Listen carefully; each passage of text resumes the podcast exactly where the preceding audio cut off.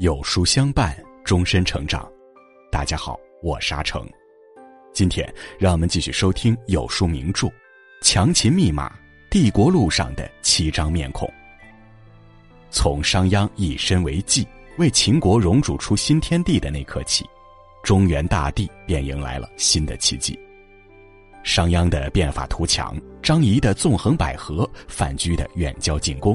如同一个个秤砣，一步步推动着历史的天平向秦国倾斜。经过数代秦王的苦心经营，中国历史终于走到了至关重要的节点——大一统前夜。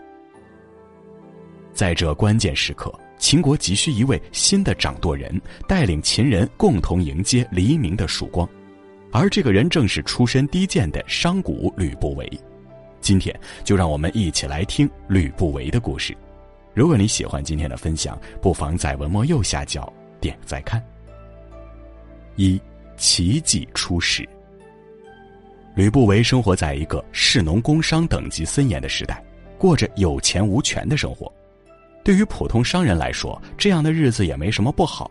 但关键就在于他不是一个安守本分的商人，而是一个有着极大权力欲的商人，贩贱卖贵，一生能赚几何。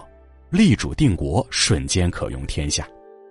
吕不韦算得上是古往今来商人中最具有野心和格局的一位，也正因此，他将家国天下都当作生意来做。而命运似乎对他格外眷顾，偏就给了他这个机会。此时已是战国末期，秦国与山东六国攻伐不断，为了继续贯彻张仪合纵连横的计策，强大如秦国也不得不采用交换质子的手段来减轻自身压力。秦公子一人便被送到赵国邯郸做了质子。一人在邯郸的日子很不好过，不仅缺吃少穿，还时时有性命之忧，更别提日后能有什么前途了。然而就在这样的艰难处境下，他却意外发现自己竟被幸运之神眷顾了。这个幸运之神就是吕不韦。有一次，吕不韦在邯郸偶遇公子一人。在进行了热烈的交谈后，吕不韦下定决心要干一票大的。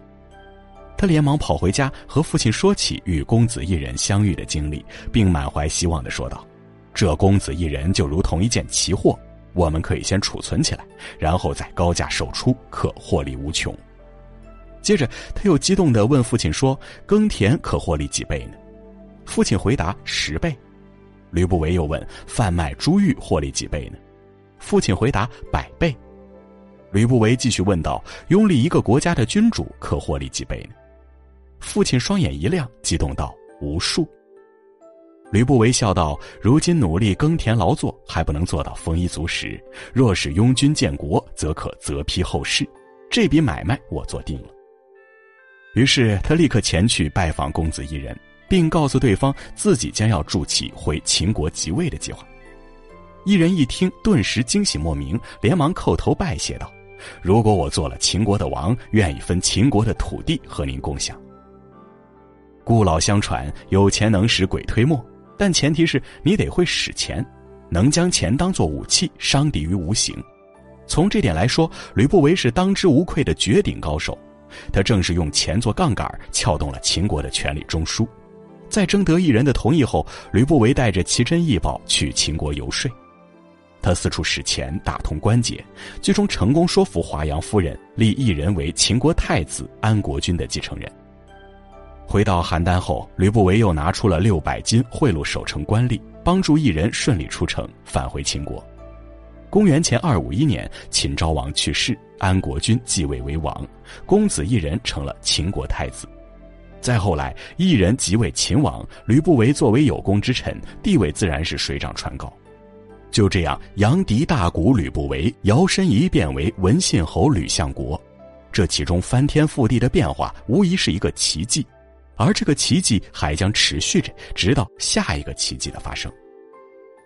二，下一个奇迹。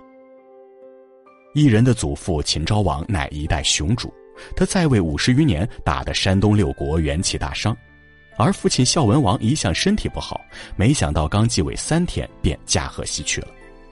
短短几天时间，秦国连丧两王，这无疑为山东各国提供了一次翻盘的机会。公元前二四九年，由东周国主导、六国响应的合纵伐秦战争拉开了序幕。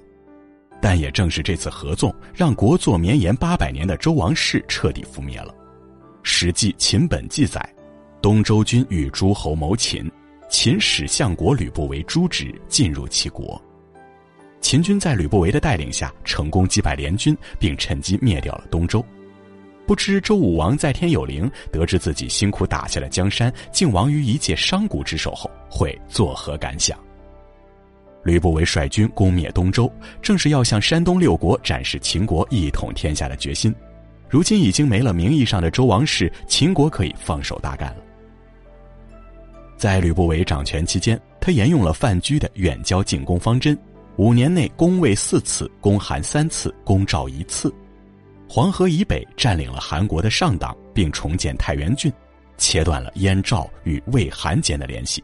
并在战略上对赵、魏、韩三国形成侧翼包围之势。此时的秦国正如出笼猛虎，随时准备着吞并山东六国。秦国之心，路人皆知。山东各国为了打破这不利局面，尽最大努力组成赵、魏、韩、燕、楚五国联军，由赵将庞暖指挥攻秦。五国联军分路出击，至最地时与吕不韦所率的秦军相遇。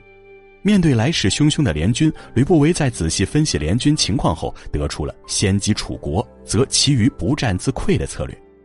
当晚，秦军精锐部队乘联军夜间疏于防范之际，突袭楚军大营，楚军一战而溃，立刻东撤。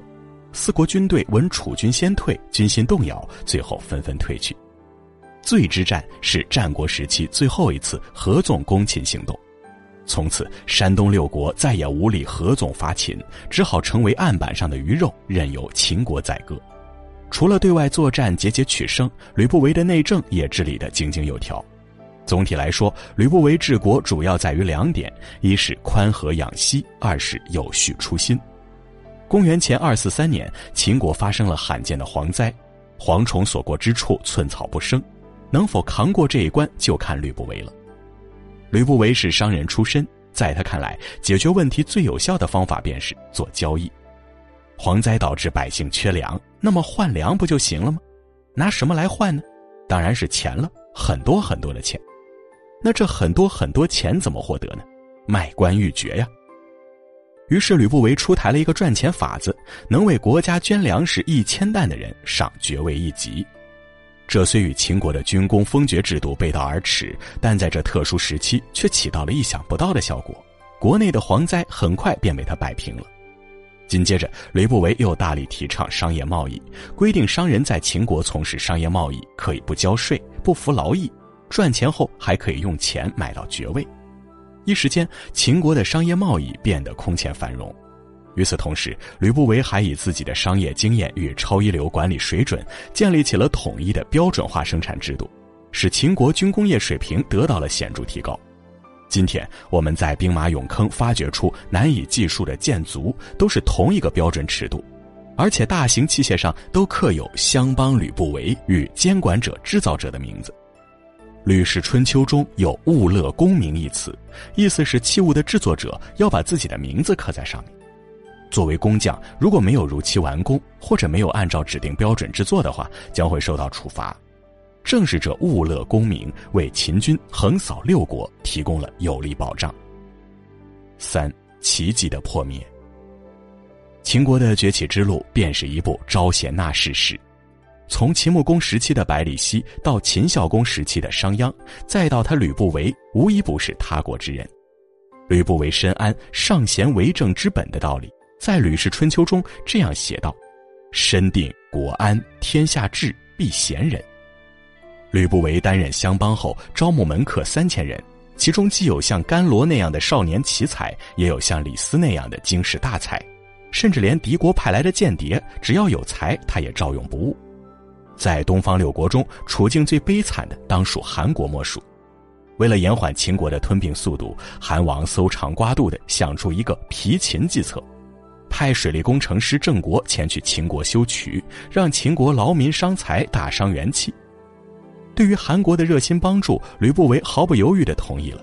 这倒不是因为吕不韦智商低，而是当时的秦国确实急需一条灌溉关中平原的人工水道。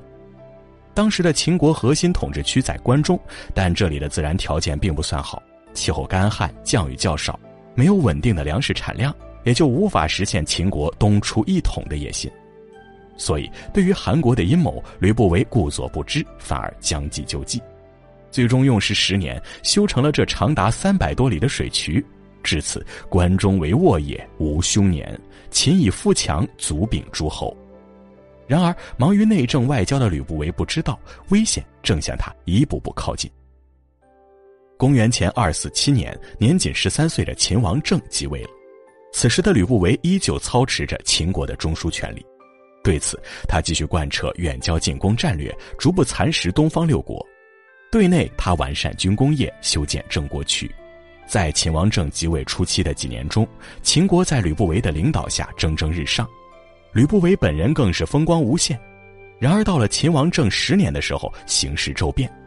随着秦王政的日渐长大，秦国的内部即将上演一幕君臣相争的历史大剧。秦王政与吕不韦终于到了一山不容二虎的境地。一直以来，吕不韦都在用经商之法掌控着政治。奇货可居的成功使他错以为这就是达到权力巅峰的最佳途径了，可是他忽略了一个客观事实：时势不同了。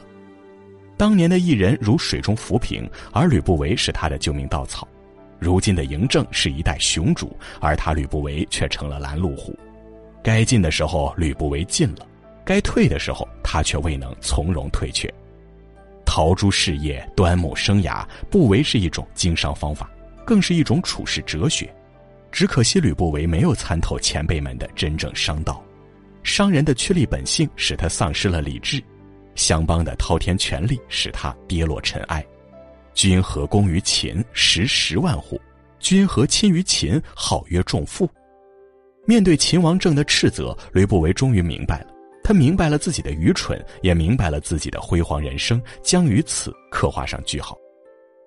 吕不韦终因嫪毐的牵连而被嬴政罢相，最终在流放蜀地的路上服毒自杀。一生不满足于利的吕不韦，终究还是败给了自己所追求的利。一代传奇人物凄惨落幕，时也，命也。历史并不只是胜利者的历史，每一个人的分量在历史的天平上都应得到公正的评价。从一介商人到秦国相邦。从有钱无权到权势熏天，吕不韦用他的一生演绎着商道的最高境界，以商道入帝业。历史为吕不韦打上了巨骨的烙印。不错，他是一个生意人，他的一生也像是一场生意。但政治斗争上的失败丝毫不能掩盖他的光芒。在文学上，他留下了足以流芳百世的《吕氏春秋》。在工业上，除了以上所述，他还为秦国留下了一个建设性人才——法家李斯。那么，李斯又是如何帮助秦始皇统一六国的？且听明天的讲解。生能强秦，死能安邦。吕不韦的一生本身就是个奇迹。